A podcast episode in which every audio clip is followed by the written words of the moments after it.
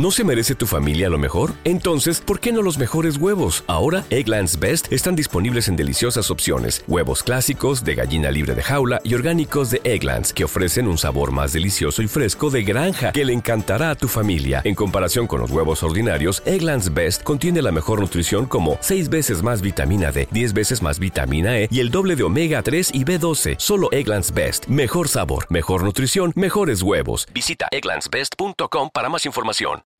Nick Dunn. Tres días ausente. La policía no iba a encontrar a Amy, a no ser que alguien quisiera que la encontraran. Aquello al menos había quedado claro. Todo lo verde y marrón había sido recorrido.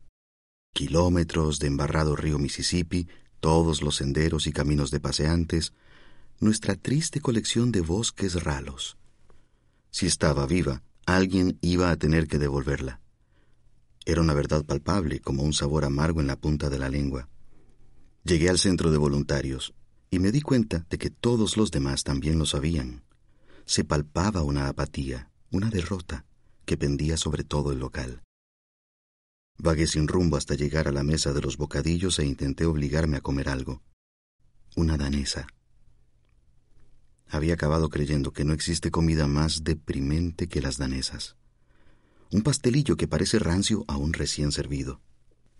Sigo diciendo que está en el río, le estaba diciendo un voluntario a su colega, al tiempo que ambos rebuscaban con dedos mugrientos entre los pastelillos. Justo detrás de la casa del tipo. ¿Se te ocurre una manera más sencilla? Ya habría aparecido en un bajío o en alguna esclusa, algo. No si lo hubieran hecho pedazos. Corta las piernas, los brazos y el cuerpo podría llegar sin obstáculos hasta el golfo, hasta Tunica, cuando menos. Me di la vuelta antes de que se percataran de mi presencia. Vi a un antiguo profesor mío, el señor Coleman, sentado frente a una mesilla, encorvado sobre el teléfono anotando información. Cuando llamé su atención, me hizo la señal del trazando un círculo alrededor de su oreja con el dedo para luego señalar el teléfono. Me había saludado el día anterior diciendo, Mi nieta murió atropellada por un conductor borracho, así que... Habíamos murmurado y nos habíamos dado mutuamente unas palmadas incómodas. Sonó mi móvil, el desechable. Aún no había decidido dónde guardarlo, de modo que lo llevaba encima. Había hecho una llamada, que era la que ahora me estaban devolviendo, pero no podía responder. Apagué el teléfono Escudriñé la habitación para asegurarme de que los Elliot no me hubieran visto. Meribeth estaba tecleando en su Blackberry y luego alejándola de sí cuando le daba el brazo para poder leer el texto. Cuando me vio, se acercó de inmediato con sus pasos rápidos y medidos, sosteniendo la Blackberry frente a ella como un talismán. ¿A cuántas horas de aquí está Memphis? preguntó. A menos de cinco en coche. ¿Qué hay en Memphis? Hillary Handy vive en Memphis, la acosadora de Amy en el instituto. ¿No te parece demasiada coincidencia? No supe qué responder. En lo más mínimo. Sí, Gilpin tampoco me hizo caso. No podemos autorizar el gasto debido a algo que sucedió hace veintitantos años. Idiota. Constantemente me trata como si me encontrase al borde de un ataque de histeria. Habla dirigiéndose a Rand cuando me tiene justo al lado y me ignora por completo, como si fuese tonta y necesitara que mi marido me explicase las cosas. Pendejo. La ciudad está arruinada, dije. Estoy seguro de que es verdad que no tienen presupuesto, Meribeth. Bueno, pues nosotros sí lo tenemos. Lo digo en serio, Nick. Aquella muchacha no estaba en sus cabales, y sé que en el transcurso de los años ha intentado ponerse repetidas veces en contacto con Amy. Ella misma me lo contó. A mí nunca me lo dijo. ¿Cuánto costaría ir en coche hasta allí? Cincuenta dólares. Bien, ¿irás? Dijiste que irías. Por favor, no seré capaz de dejar de pensar en ello hasta que sepa que alguien ha hablado con ella. Sabía que al menos aquello era cierto, porque su hija padecía la misma obstinada vena de ansiedad. Amy era capaz de pasarse toda una tarde preocupada por si habría dejado el horno encendido, a pesar de que aquel día no hubiéramos cocinado nada. ¿Habíamos cerrado la puerta con llave? ¿Estaba seguro? Siempre se ponía en el peor de los casos y a gran escala. Nunca se limitaba a pensar que la puerta pudiera haberse quedado abierta. Era que la puerta se había quedado abierta y unos hombres se habían colado en nuestro apartamento y seguían allí esperando para violarla y asesinarla. Sentí que una capa de sudor asomaba a la superficie de mi piel porque, al fin, los temores de mi esposa se habían hecho realidad. Imagínese la espantosa satisfacción de saber que todos aquellos años de preocupaciones habían terminado por darle la razón. Por supuesto que iré, y de camino haré una parada en St. Louis para ver al otro, a Desi, dalo por hecho. Me di la vuelta, inicié mi salida dramática, recorrí unos seis metros y de repente allí estaba nuevamente Stocks, con el rostro hinchado de tanto dormir. He oído que la poli registró anoche el centro comercial, dijo rascándose el mentón. En la otra mano llevaba una rosquilla glaseada sin morder. Un bulto en forma de bagel deformaba el bolsillo delantero de sus pantalones militares. Casi hice un chiste. ¿Llevas un producto de bollería en el bolsillo o es que te... Ya, y nada. Ayer. Fueron ayer los muy borricos. Agachó la cabeza y miró a su alrededor como si le preocupase que le hubieran oído. Se acercó más a mí. Hay que ir de noche, que es cuando se reúnen allí. De día están junto al río o por ahí ondeando la bandera. ¿Ondeando la bandera? Ya sabes, sentados junto a las salidas de la autopista con pancartas tipo sin trabajo, una ayuda, por favor, dinero para cerveza, cosas así dijo, escudriñando la sala. Ondear la bandera, hombre. De acuerdo. Por la noche están en el centro comercial, dijo. Entonces vayamos esta noche, dije. Tú, yo y quien quiera. Joe y Mikey Hilsam, dijo Stocks. Seguro que se apuntan. Los Hilsam eran tres, cuatro años mayores que yo, los tipos duros del pueblo. El tipo de individuos que han nacido sin el gen del miedo, inmunes al dolor. Machotes que se pasaban los veranos corriendo con sus piernas cortas y musculosas, jugando al béisbol, bebiendo cerveza, aceptando todo tipo de extraños desafíos. Meterse con la patineta por un canal de desagüe, escalar torres de agua desnudos. El tipo de individuos que aparecen con un brillo de exaltación en los ojos una aburrida noche de sábado y sabes que algo va a suceder. Puede que nada bueno, pero algo. Por supuesto que los Hilsam se apuntarían. Bien, dije, esta noche vamos. Mi desechable sonó en el bolsillo. No lo había apagado bien. Volvió a sonar. ¿Vas a responder? preguntó Stocks. No. Deberías responder a todas las llamadas, hombre. En serio, deberías. Aquel día no había nada más que hacer. Ninguna búsqueda planeada, ningún reparto de volantes. Los teléfonos estaban debidamente atendidos. Meribeth comenzó a enviar a voluntarios de regreso a sus casas. Se limitaban a estar allí, de pie, comiendo, aburridos. Sospecho que Stocks se marchó con la mitad de la mesa del desayuno en los bolsillos. ¿Alguien ha sabido algo de los inspectores? preguntó Rand. Nada, respondimos Meribeth y yo al unísono. Puede que eso sea bueno, ¿verdad? preguntó Rand con ojos esperanzados, y tanto Meribeth como yo le concedimos la razón. Sí, claro. ¿Cuándo piensas ir a Memphis? me preguntó Meribeth. Mañana. Esta noche mis amigos y yo haremos otra búsqueda por el centro comercial. No nos parece que la de ayer se llevase a cabo de manera apropiada. Excelente, dijo Meribeth. Ese es el tipo de acción que necesitamos.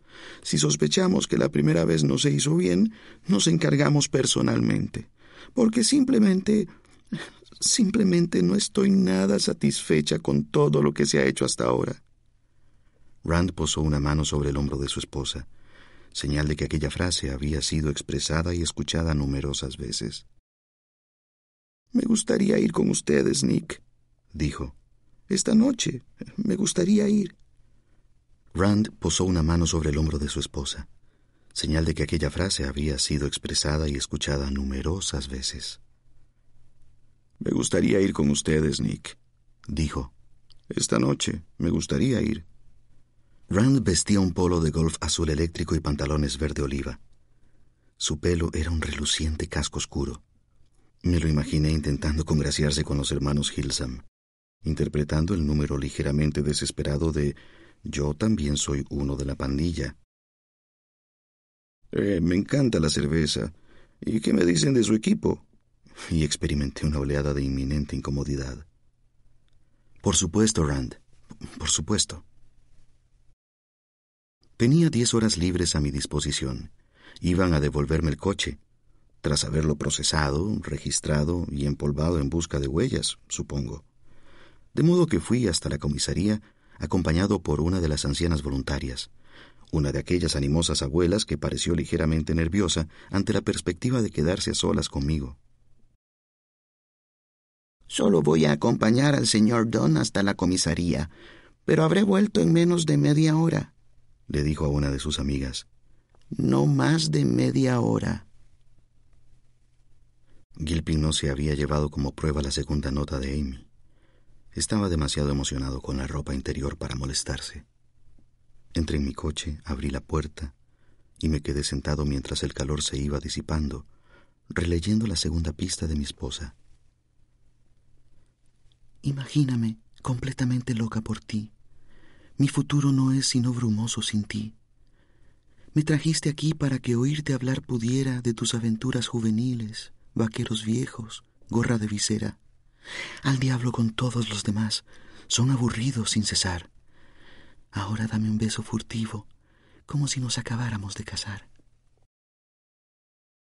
Estaba hablando de Hannibal, Missouri, el hogar de juventud de Mark Twain donde había trabajado los veranos de mi adolescencia, recorriendo la ciudad disfrazado de Huck Finn, con un viejo sombrero de paja y pantalones falsamente harapientos, sonriendo como un pillastre mientras animaba a los turistas a visitar la heladería. Era una de aquellas historias que servían para amenizar las cenas, al menos en Nueva York, donde nadie más podía equipararla. Nadie podía decir nunca, Ah, sí, yo también. El comentario de la gorra de visera era una pequeña broma privada. La primera vez que le conté a Amy que había hecho de Hawk estábamos cenando fuera. Íbamos por la segunda botella de vino y ella estaba adorablemente achispada, con la enorme sonrisa y las mejillas rubicundas que se le ponían cuando bebía, inclinándose sobre la mesa como si yo tuviera un imán. Insistí en preguntarme si todavía conservaba la visera si me pondría la visera para ella. Y cuando le pregunté por qué, en nombre de todo lo más sagrado, se le había ocurrido que Huck Finn llevaría una visera, tragó una vez y dijo, Oh, me refería a un sombrero de paja. Como si ambas palabras fueran perfectamente intercambiables. Después de aquello, cada vez que veíamos un partido de tenis, siempre alabábamos los deportivos sombreros de paja de los jugadores. Sin embargo, Hannibal resultaba una extraña elección para Amy, ya que no recuerdo que hubiéramos compartido ningún momento particularmente bueno ni malo allí. A lo sumo, un momento, punto. Recordé haber dado un tranquilo paseo juntos por allí hacía casi un año, señalando cosas, leyendo las placas y comentando. ¡Qué interesante! mientras el otro se mostraba de acuerdo. Sí que lo es. Yo había regresado posteriormente sin Amy. Mi vena nostálgica es inasequible al desaliento, y gocé de un día glorioso, un día de amplias sonrisas, congraciado con el mundo. Pero con Amy me había resultado una rutina anodina, un poco embarazosa. Recuerdo haber comenzado a contar en cierto momento una anécdota tonta sobre cierta excursión que había hecho allí con la escuela, y vi que ponía los ojos en blanco lo cual me puso secretamente furioso. Pasé diez minutos simplemente encabronándome, porque para entonces en nuestro matrimonio estaba tan acostumbrado a estar enfadado con ella que casi me parecía algo disfrutable, como mordisquear un padrastro. Sabes que deberías parar, que tampoco es tan agradable como te parece, pero no puedes dejar de hacerlo. Por supuesto, ella no se percató de nada. Sencillamente seguimos paseando y leyendo placas, y señalando. Que mi esposa se hubiera visto obligada a elegir Hannibal para su casa del tesoro era un recordatorio bastante espantoso de la escasez de buenos recuerdos que habíamos padecido desde nuestra mudanza. Llegué a Hannibal en veinte minutos. A medida que me iba acercando al río, fui dejando atrás el Palacio de Justicia de la Edad de Oro, que ahora solo contiene una freiduría de alitas de pollo en el sótano y una ristra de negocios clausurados, bancos locales arruinados, cines difuntos. Detuve el auto en un estacionamiento junto al Mississippi, justo enfrente del vapor Mark Twain. El estacionamiento era gratuito.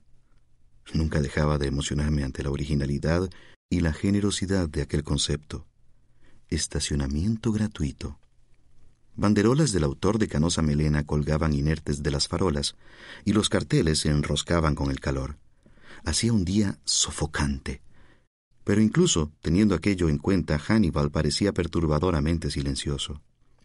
Mientras recorría el par de manzanas ocupadas por tiendas de recuerdos, edredones, antigüedades y dulces típicos, vi más carteles de se vende.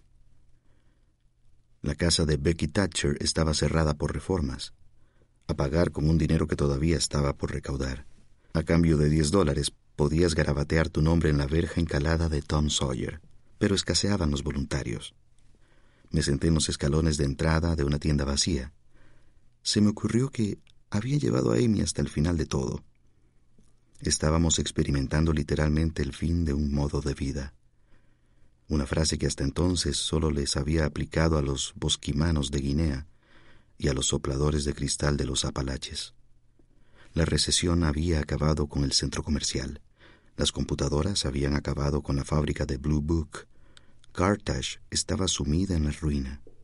Su ciudad hermana, Hannibal, perdía terreno ante otros destinos turísticos más coloridos, bulliciosos y escandalosos.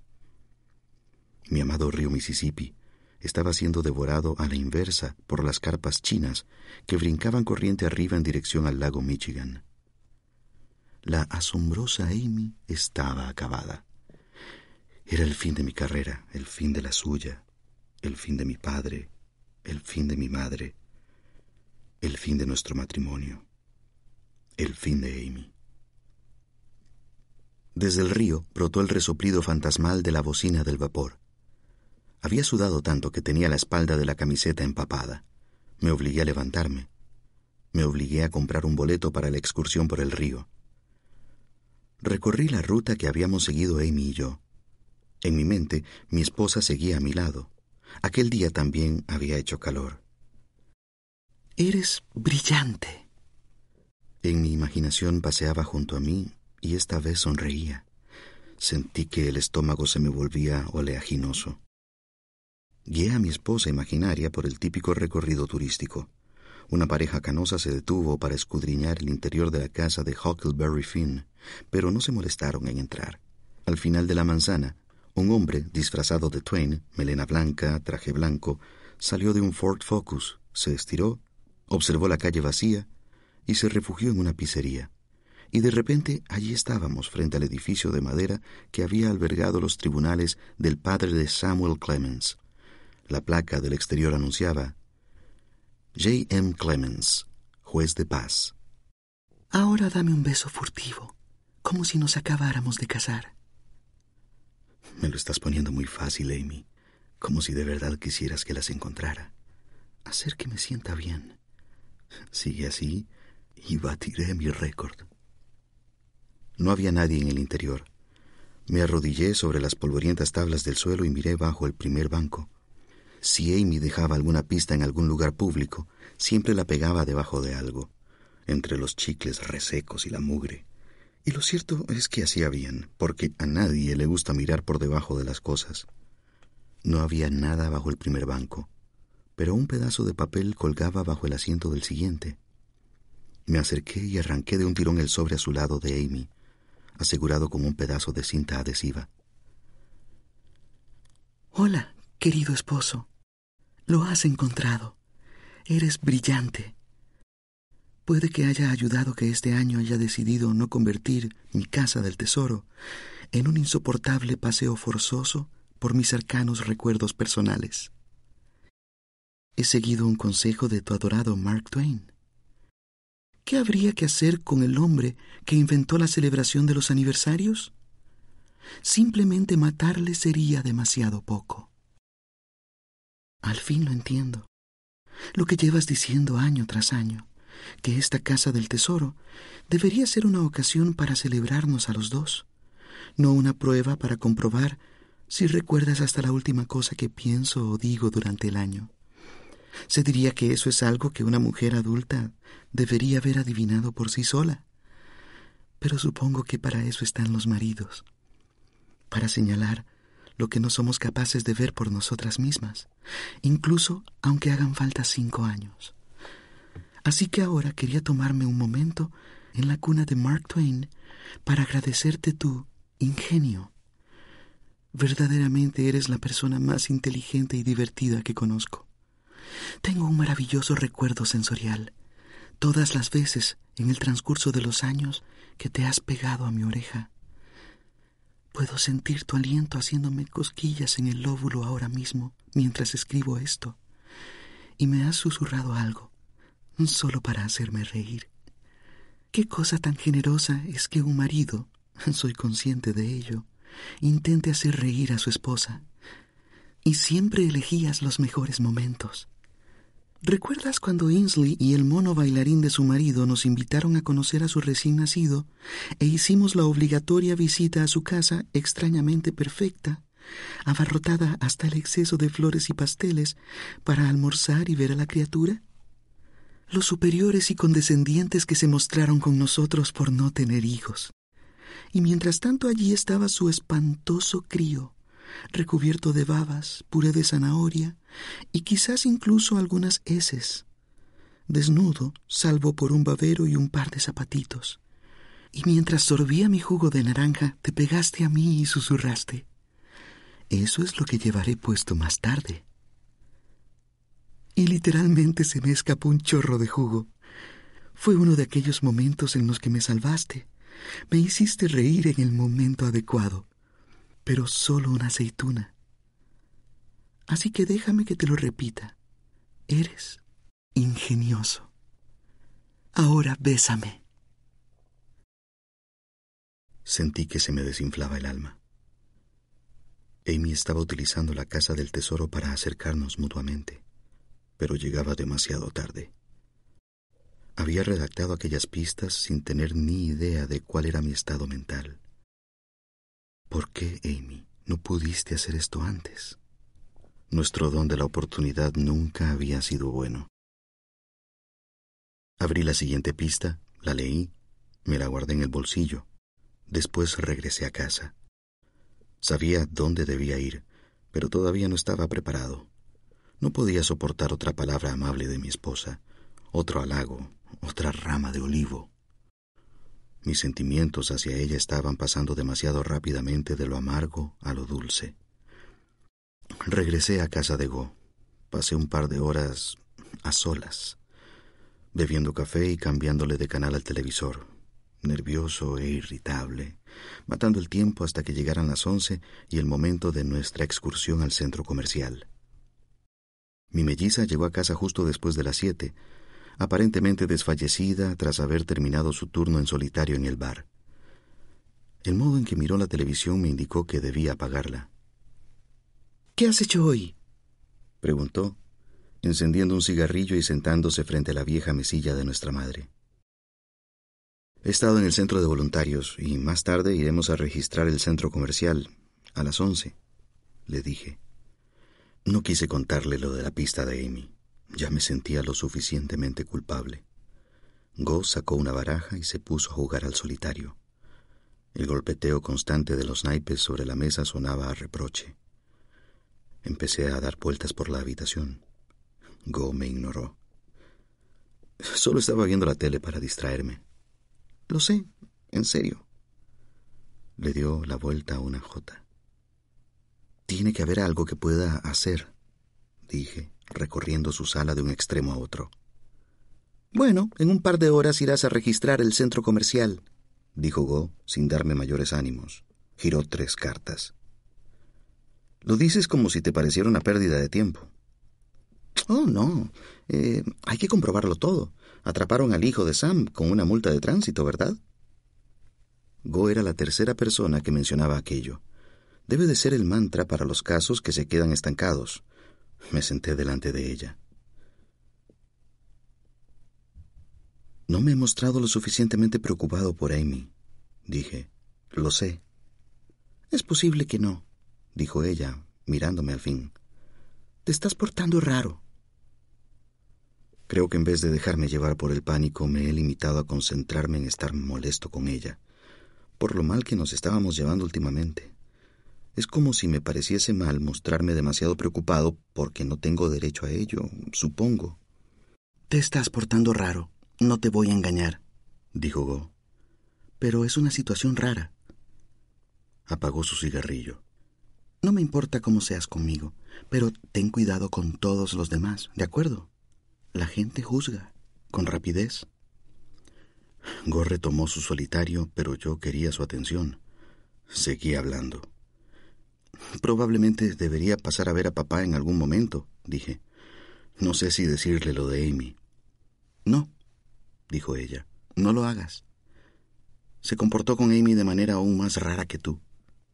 Siempre he pensado que debía de recordarle a alguna antigua novia o algo así, alguna que le dejó. Después de que puse el pulgar hacia abajo para referirme al Alzheimer, se mostró maleducado y grosero, pero... Sí, pero a la vez como si quisiera impresionarla, dijo, como el típico adolescente inestable de doce años atrapado en el cuerpo de un idiota de sesenta y ocho.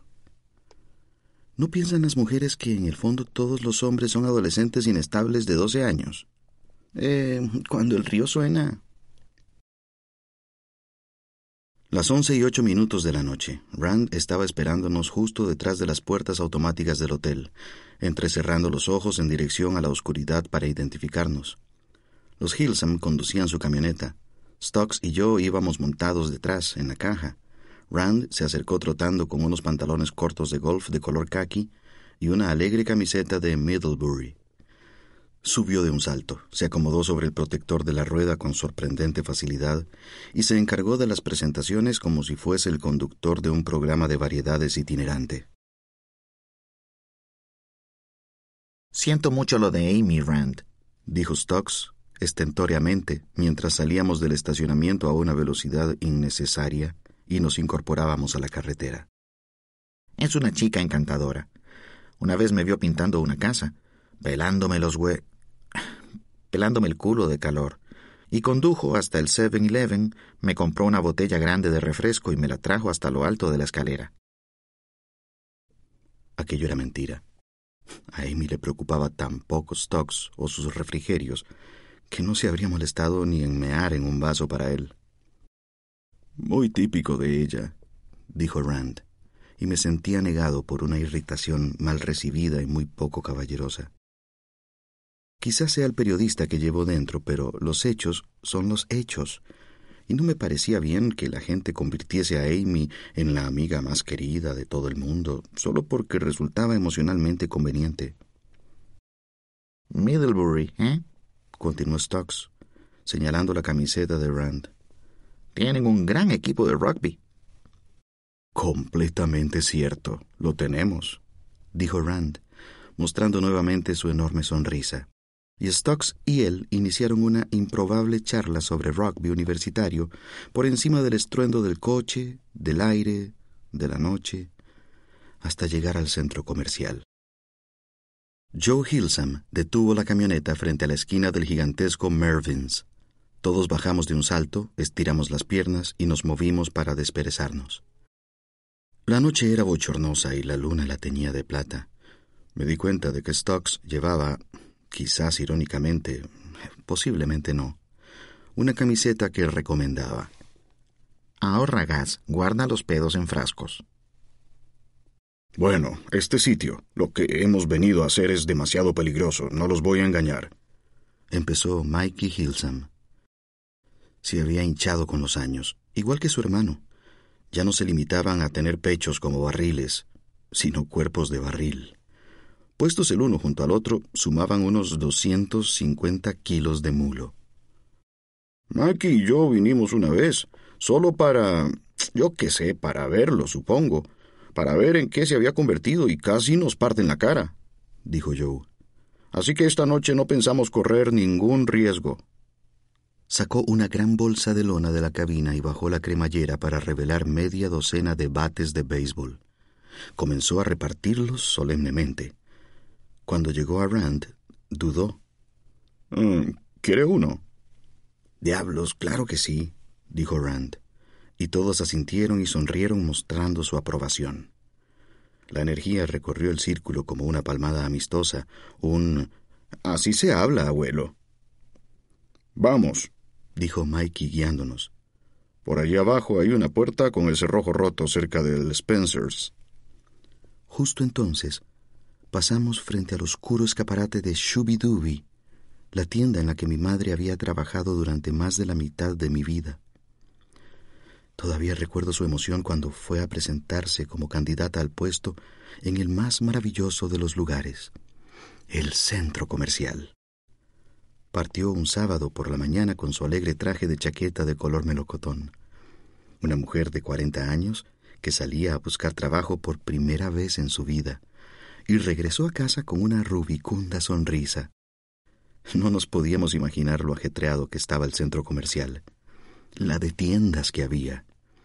¿Y quién podía saber en cuál de todas acabaría trabajando ella? Se había presentado a nueve. Tiendas de ropa, de sonido, e incluso una de palomitas de maíz.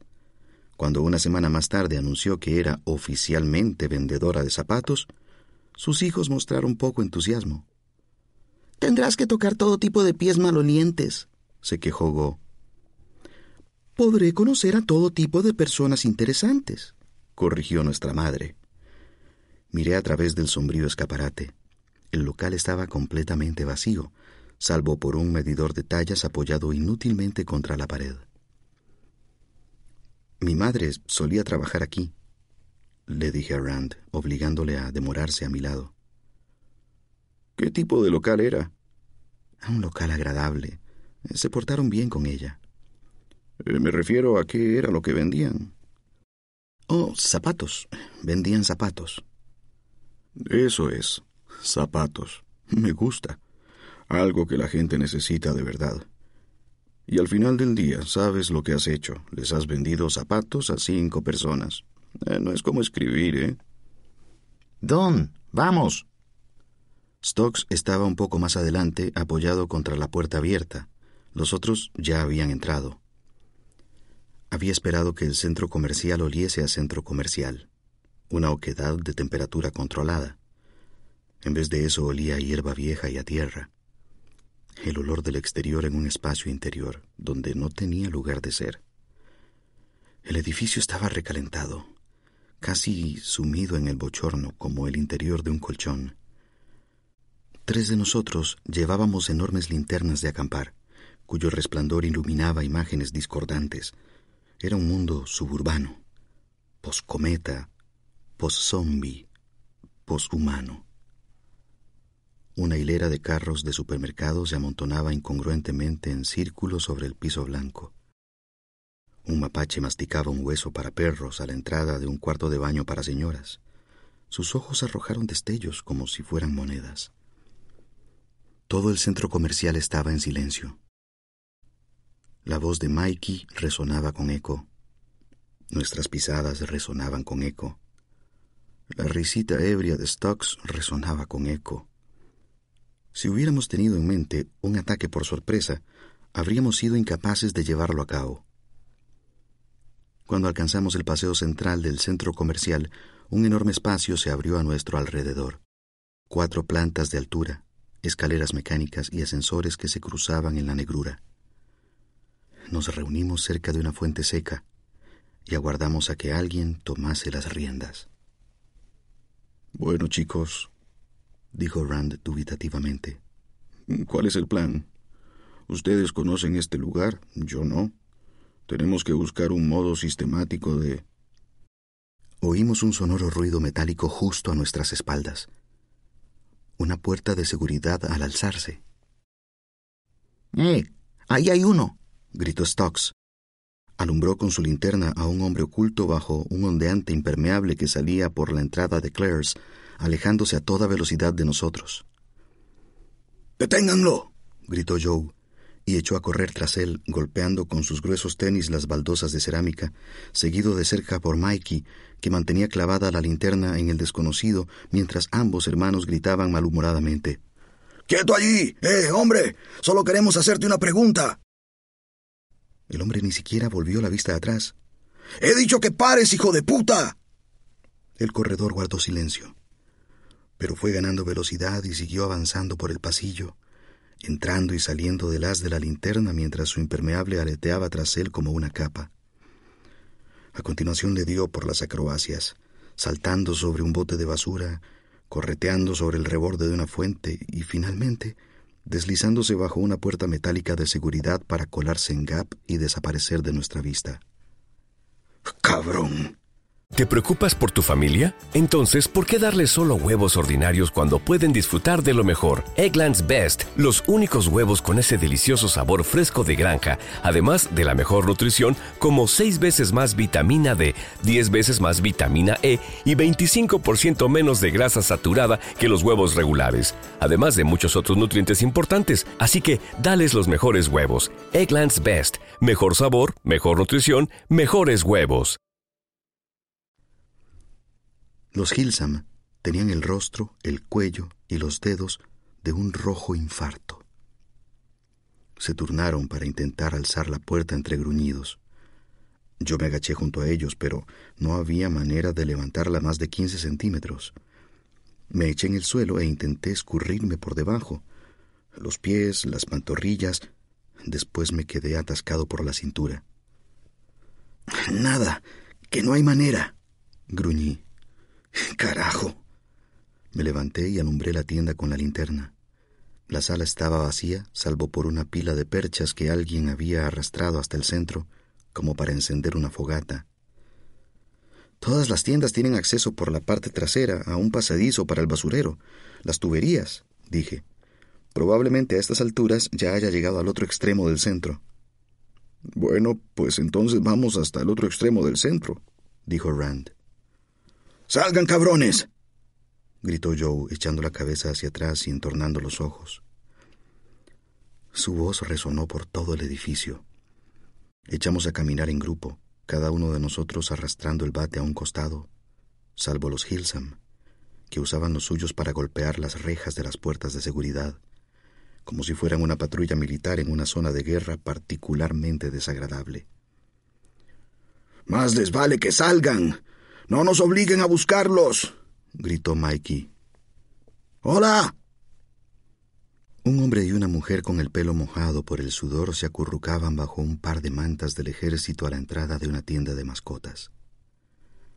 Mikey se cernió sobre ellos, respirando pesadamente, limpiándose la frente.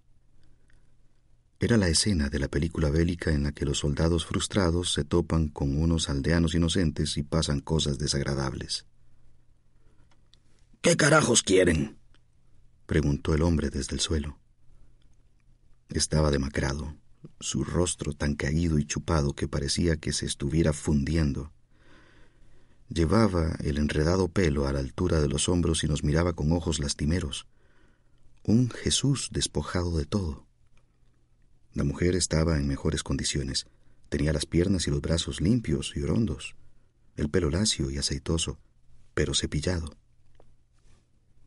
¿Eres un Blue Book Boy? preguntó Stocks. Hace mucho que no soy un chico, musitó el hombre, cruzándose de brazos.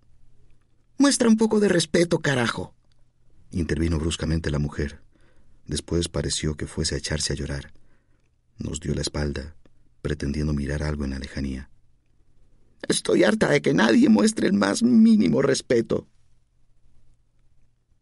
Te hemos hecho una pregunta, colega, dijo Mikey, acercándose más al tipo, dándole un toque con el pie en la suela del zapato. No soy un Blue Book, dijo el hombre. Solo he tenido mala suerte. Y una mierda. Aquí hay todo tipo de gente, no solo Blue Books, pero si es a ellos a quienes buscan. Vayan, vayan a buscarlos, dijo la mujer, torciendo la boca. Vayan a molestarlos a ellos. Trafican en el agujero, dijo el hombre. Cuando vio nuestras expresiones de desconocimiento, señaló. El Mervins, al otro extremo, más allá de donde solía estar el carrusel. Y váyanse al carajo, murmuró la mujer. Una mancha circular marcaba el lugar en el que en otro tiempo estuvo el carrusel. Amy y yo habíamos montado en él un día, justo antes de que el centro comercial cerrase sus puertas dos adultos levitando sobre conejos uno al lado del otro porque mi esposa quería ver el centro comercial en el que había pasado gran parte de mi infancia. Quería oír mis historias. No todo iba mal entre nosotros. La puerta metálica de Mervyn's había sido forzada por completo, así que la tienda parecía tan abierta y receptiva como la mañana de inicio de las rebajas del Día de los Presidentes.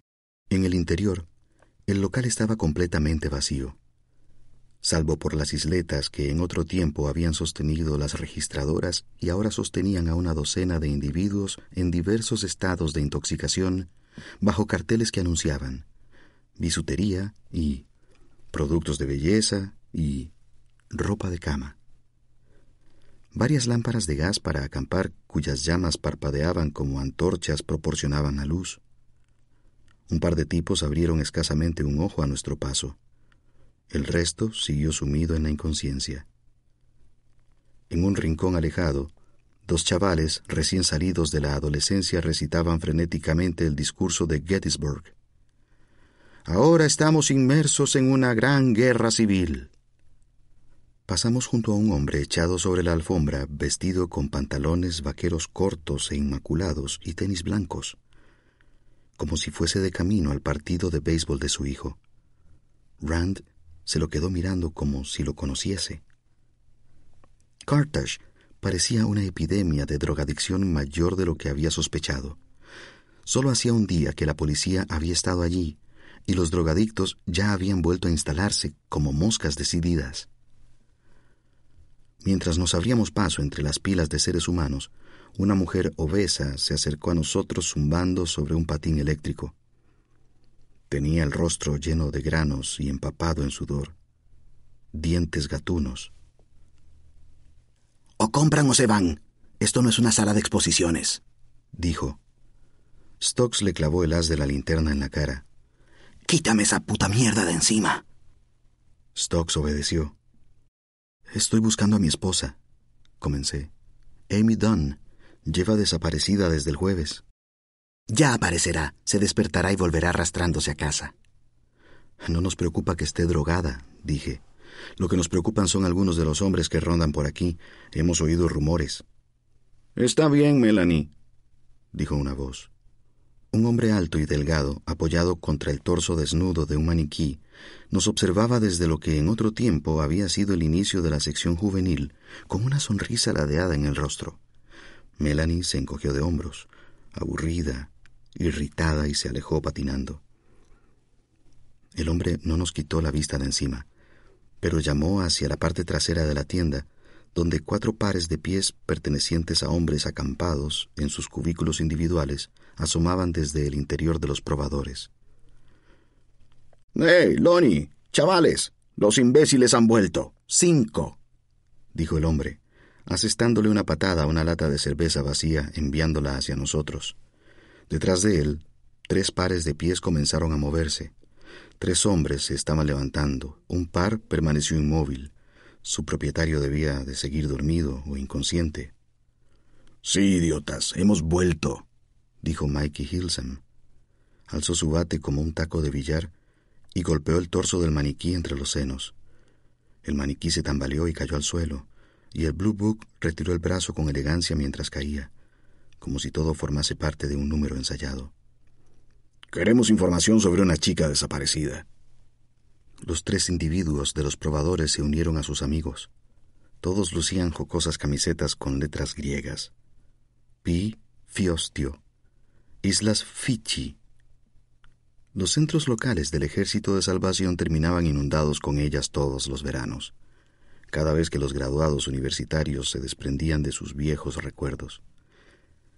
Todos los hombres eran fuertes y fibrosos, de brazos musculosos cubiertos con saltonas venas azules. Tras ellos, Un tipo de bigote largo y caído, con la melena recogida en una coleta, Lonnie, salió del probador más grande de la esquina, arrastrando un largo pedazo de tubería y vestido con una camiseta de Gamma Phi. Nos hallábamos frente al cuerpo de seguridad del centro comercial. ¿Qué pasa? gritó Lonnie. No podemos dedicar, no podemos consagrar, no podemos santificar este suelo, recitaban los críos en un tono cercano al chillido. Buscamos a Amy Dunn. Probablemente la han visto en las noticias. Lleva desaparecida desde el jueves, dijo Joe Hilsam. Una muchacha bonita, dulce y agradable, secuestrada en su propia casa. Algo he oído, ¿y qué? Es mi esposa, dije. Sabemos a lo que se dedican aquí, continuó Joe, dirigiéndose exclusivamente a Lonnie, que se estaba echando la coleta hacia atrás apretando la mandíbula. Unos tatuajes verdes desdibujados le cubrían los dedos. Sabemos lo de las violaciones en grupo. Miré de reojo a Rand para ver si se encontraba bien. Tenía la mirada fija en el maniquí desnudo tirado en el suelo. ¿Violaciones en grupo? dijo Lonnie, echando la cabeza hacia atrás. ¿De qué carajos estás hablando? Ustedes, dijo Joe, los Blue Book Boys. Los Blue Book Boys, como si fuéramos una especie de pandilla. Sorbió Lonnie por la nariz. No somos animales, idiotas. No secuestramos mujeres. Esos son solo justificaciones que busca la gente para sentirse bien por no echarnos una mano. ¿Lo ven? No se lo merecen. Son una pandilla de violadores. Vamos, no me jodas. Me marcharía enseguida de este pueblo si la fábrica me pagara todo lo que me debe. Pero no he recibido ni un centavo. Ninguno de nosotros recibió nada. Así que aquí estamos. Les daremos dinero, un buen dinero si pueden proporcionarnos cualquier pista relacionada con la desaparición de Amy, dije yo. Ustedes conocen a mucha gente. Puede que hayan oído algo. Saqué una foto de Amy. Los Hills y Stocks parecieron sorprendidos, y me di cuenta de que, por supuesto, para ellos aquello solo era una diversión, una oportunidad de hacerse los machos. Pegué la foto al rostro de Lonnie, imaginando que apenas le echaría una ojeada. En cambio, se acercó más aún. Oh, mierda, dijo. Ella. ¿La reconoces? Lonnie pareció genuinamente afligido. Quería comprar una pistola. Amy Elliott Dunn, 16 de octubre de 2010. Fragmento de diario. Feliz aniversario, Amy todo un mes como residente en Missouri y ya voy camino de convertirme en una buena habitante del medio oeste. Sí, he superado la ansiedad de todas las cosas relacionadas con la costa este y me he ganado la insignia de los 30 días. Aquí sería una de esas insignias que regalan en las bolsas de papas. Estoy tomando notas. Estoy honrando las tradiciones. Soy la Margaret Mead del condado de Mississippi. Veamos, ¿qué hay de nuevo? Nick y yo estamos actualmente enzarzados en lo que yo he dado en llamar, para mí misma, el conflicto del reloj de Cuco. La preciada herencia de mis padres luce ridícula en la nueva casa, como todos nuestros objetos de Nueva York, por otra parte. Nuestro digno y elefantiásico sofá con su otomana a juego permanece inmóvil en mitad del salón, con pinta de conmocionado, como si lo hubieran dormido con un dardo drogado en su hábitat natural y se hubiera despertado en aquel extraño cautiverio, rodeado de una alfombra falsamente elegante, madera sintética y paredes sin vetear. Echo mucho de menos nuestra antigua casa, con todas sus protuberancias y desniveles y grietas marcados por las décadas. Pausa para ajuste de comportamiento. Pero lo nuevo también es agradable. Simplemente es diferente. El reloj no estaría de acuerdo. Al cuco también le está costando bastante acostumbrarse al nuevo espacio. El pajarillo asoma como embriagado con diez minutos de retraso, diecisiete de adelanto, cuarenta y uno de retraso sobre la hora. Emite un gemido agonizante. que todas y cada una de las veces atrae trotando a Blicker desde algún escondite, completamente excitado, con los ojos brillantes y el pelo del rabo erizado como un cepillo, mientras alza la cabeza hacia las plumas y maulla. ¡Wow! Tus padres deben de odiarme de verdad, dice Nick cada vez que oímos el ruido, a pesar de que es lo suficientemente inteligente como para no haber recomendado aún que nos deshagamos del artefacto. En realidad yo también lo tiraría a la basura. Soy yo la que, desempleada, se pasa todo el día en casa, esperando a que grazne como una espectadora angustiada que se prepara mentalmente para el próximo improperio de un loco sentado en la fila de atrás, sintiéndome aliviada. Ahí está. Y a la vez furiosa. Ahí está. Cada vez que suena. El reloj fue objeto de numerosos comentarios durante la fiesta de inauguración de la casa. Oh, mira eso, un reloj de anticuario, que organizamos debido a la insistencia de mamá Maureen Dunn. En realidad no fue así. Mamá Mo no insiste. Simplemente convierte las cosas en realidad dando por sentado que lo son. Desde la primera mañana después de instalados, cuando apareció en nuestra puerta con unos huevos revueltos de bienvenida y un paquete familiar de papel higiénico, lo cual no decía mucho a favor de los huevos revueltos, había estado hablando de la inauguración como si fuese un hecho. ¿Cuándo quieren celebrar la inauguración? ¿Han pensado a quién debería invitar a la inauguración? ¿Quieren una inauguración o algo divertido como una fiesta para llenar la bodega? Claro que una inauguración tradicional siempre es agradable. Y entonces, de repente, había una fecha y la fecha era hoy y la familia Dunn y todos sus amigos se estaban sacudiendo la llovizna de octubre de los paraguas y limpiándose cuidadosa y premeditadamente los pies en el tapete que Maureen nos ha traído esta misma mañana. El tapete anuncia. Amigos son todos los que entran aquí. Es del Costco. En las cuatro semanas que llevo como residente del Mississippi, he aprendido a comprar al por mayor. Los republicanos van a Sam's Club. Los demócratas al Costco.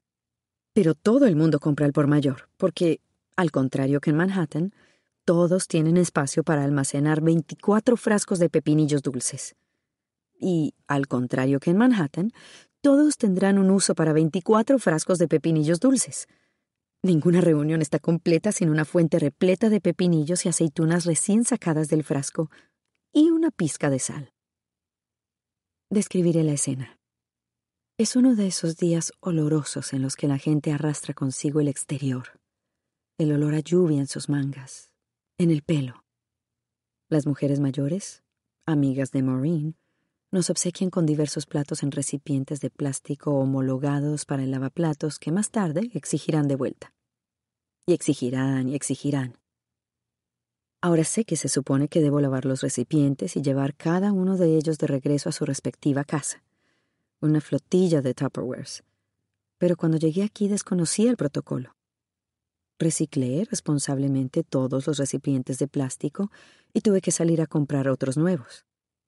La mejor amiga de Maureen, Becky, se percató de inmediato de que su recipiente era nuevo, que había sido comprado en una tienda, un impostor, y cuando le expliqué mi confusión, ensanchó los ojos asombrada. O sea que así es como lo hacen en Nueva York. Pero volviendo a la fiesta de inauguración, las ancianas son amigas de Maureen, de remotas reuniones de la Asociación de Padres de Familia, de clubes de lectura, del Shooby-Dooby en el centro comercial, donde se pasaba 40 horas a la semana calzando zapatos sensatos de tacón grueso a mujeres de cierta edad. Es capaz de adivinarte la talla de pie a simple vista. Un 39 de mujer. Es su truco para las fiestas.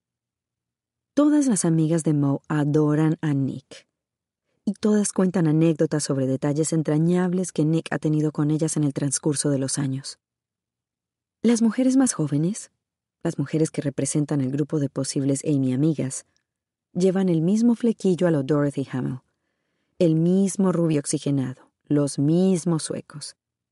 Son las hijas de las amigas de Maureen, y todas adoran a Nick y todas cuentan anécdotas sobre detalles entrañables que Nick ha tenido con ellas en el transcurso de los años. La mayoría están desempleadas desde el cierre del centro comercial, o sus esposos están desempleados desde el cierre del centro comercial, de modo que todas comparten conmigo sus recetas para comidas fáciles y baratas, que habitualmente implican un guiso a partir de sopa de lata, mantequilla y algún bocadillo de bolsa. Los hombres son agradables y callados, y se apelotonan en círculos hablando de deportes y sonriendo con benevolencia en dirección a mí. Todo el mundo es agradable. Son literalmente todo lo agradables que pueden ser. Maureen, la paciente de cáncer más enérgica del área de los tres estados, me presenta a todas sus amigas de la misma manera en la que alguien exhibiría una nueva mascota ligeramente peligrosa. Esta es la esposa de Nick, Amy, que nació y se ha criado en Nueva York. Y sus amigas, rollizas y amables, sufren de inmediato un extraño ataque de Tourette. Repiten las palabras ¡Ah! Nueva York, entrelazando las manos y dicen algo que desafía toda respuesta. Tiene que haber sido estupendo. O con voz aflautada cantan New York, New York, balanceándose y haciendo oscilar las manitas. Una antigua compañera de Maureen en la zapatería, Barb, dice con voz arrastrada Nueva York. Traigan la soga. Y cuando la miro confundida, entornando los ojos, añade Oh, es lo que decían en aquel viejo anuncio de salsa. Y cuando sigo sin entender la relación, se ruboriza, me pone una mano en el brazo y dice, No decía en serio lo de ahorcarte. En última instancia, todas acaban estallando en risitas y confesando que nunca han estado en Nueva York, o que han estado una vez y no les gustó demasiado. Entonces yo digo algo por el estilo de, ¿te gustaría? O, desde luego no es para todo el mundo. O, Hmm. Porque ya no sé qué más decir. Sea afable, Amy. Me escupe Nick a la oreja mientras rellenamos vasos en la cocina. En el medio oeste les encantan las botellas de dos litros de refresco. Siempre dos litros. A servir en enormes vasos rojos de plástico. Siempre. Lo soy. Protesto. Sinceramente ha herido mis sentimientos, porque si fuéramos a preguntarle a cualquiera en la sala si había sido afable, sé que respondería que sí. A veces siento como si Nick diera por hecha una versión de mí que en realidad no existe. Desde que nos mudamos aquí, he participado en las noches para chicas y en recolectas benéficas. He preparado guisos para su padre y he ayudado a vender boletos para rifas. Saqué del banco mis últimos dólares para dárselos a Nick y a Go para que pudieran comprar el bar que siempre habían querido tener. E incluso metí el cheque dentro de una postal en forma de tarro de cerveza. ¡Salud! Y Nick se limitó a darme las gracias a regañadientes. Ya no sé qué hacer. Me estoy esforzando.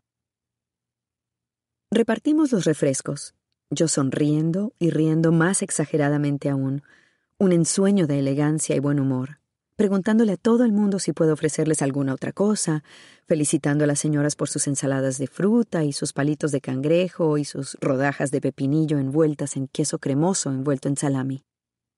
El padre de Nick llega con Go. Se quedan parados sin decir nada en el escalón de entrada. American Gothic, en versión medio oeste. Bill Dunn, nervudo y todavía atractivo, lleva un curita en la frente.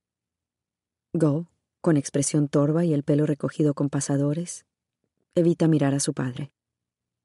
Nick, dice Bill Dunn, estrechándole la mano, y entra en casa mirándome con el ceño fruncido.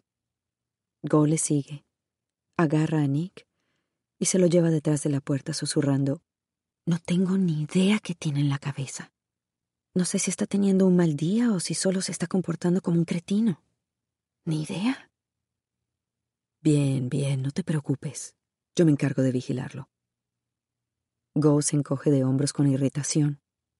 En serio, Go. Coge una cerveza y tómate un descanso. Quedas relevada durante la próxima hora. Pienso, si esa hubiera sido yo, Nick se habría quejado de que me estaba pasando de sensible. Las mujeres mayores siguen revoloteando a mi alrededor, diciéndome que Maureen siempre les ha dicho que Nick y yo hacemos una pareja estupenda y que tiene razón, que es evidente que estamos hechos el uno para el otro. Prefiero estos tópicos bien intencionados a todas las charlas que tuvimos que oír antes de casarnos. El matrimonio es un compromiso que requiere trabajar duro Y después más trabajo duro, y comunicación, y compromiso, y después trabajo. Abandonen toda esperanza a aquellos que entren aquí.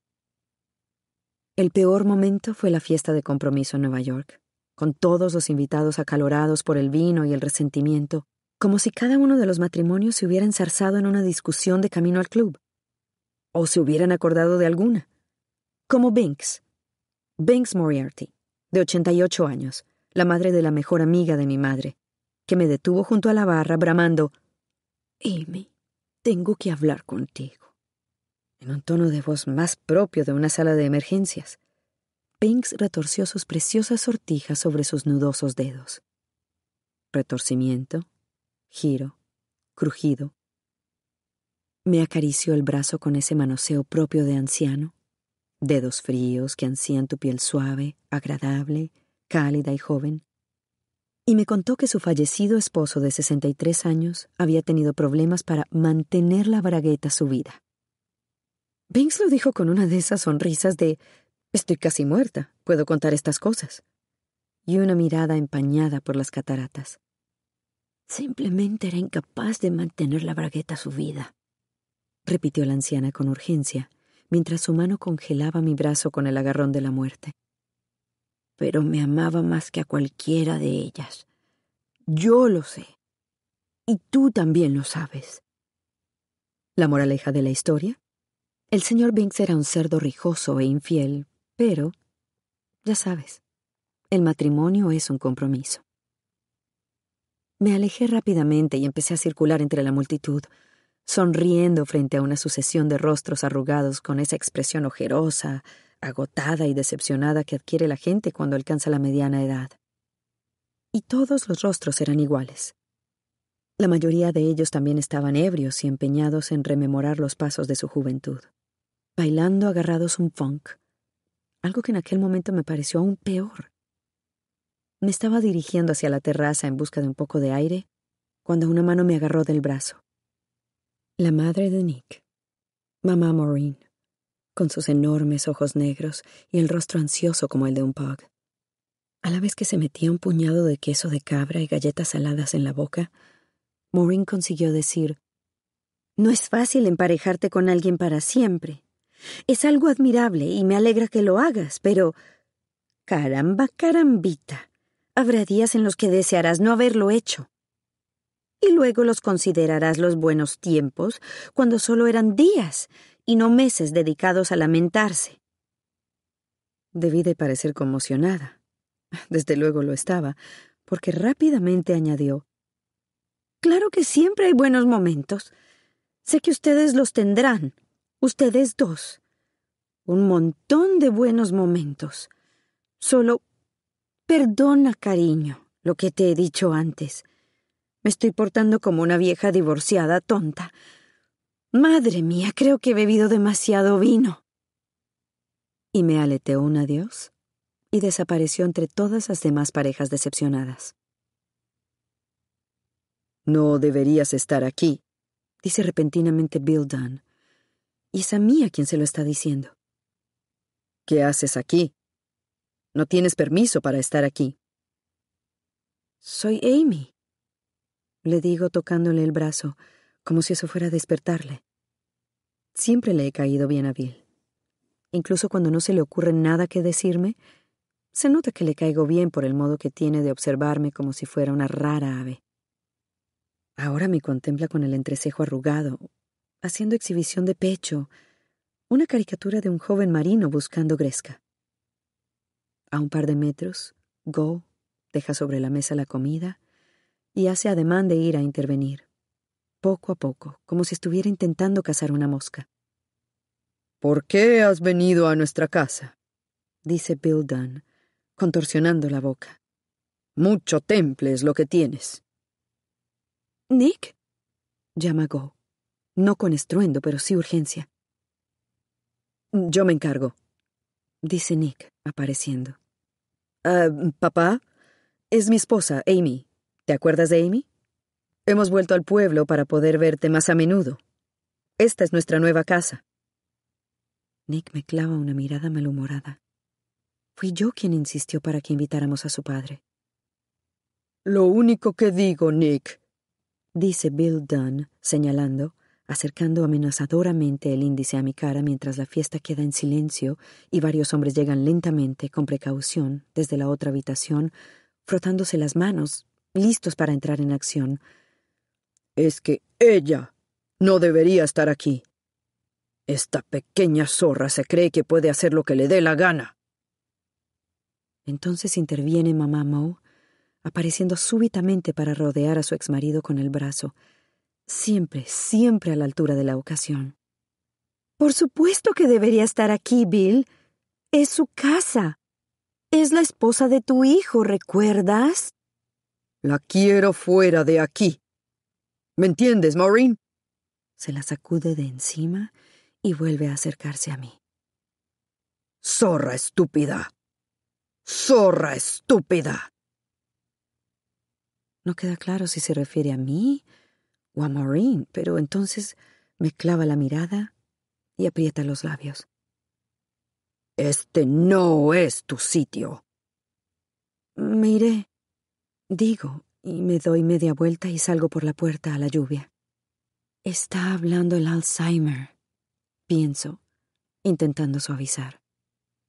Doy una vuelta por el barrio esperando a que Nick aparezca para guiarme de regreso a nuestra casa. La lluvia me golpea suavemente, empapándome.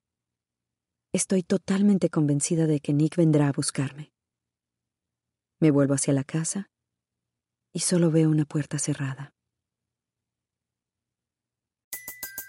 Everybody in your crew identifies as either Big Mac burger, McNuggets, or McCrispy sandwich, but you're the Filet-O-Fish sandwich all day. That crispy fish, that savory tartar sauce, that melty cheese, that pillowy bun? Yeah, you get it every time.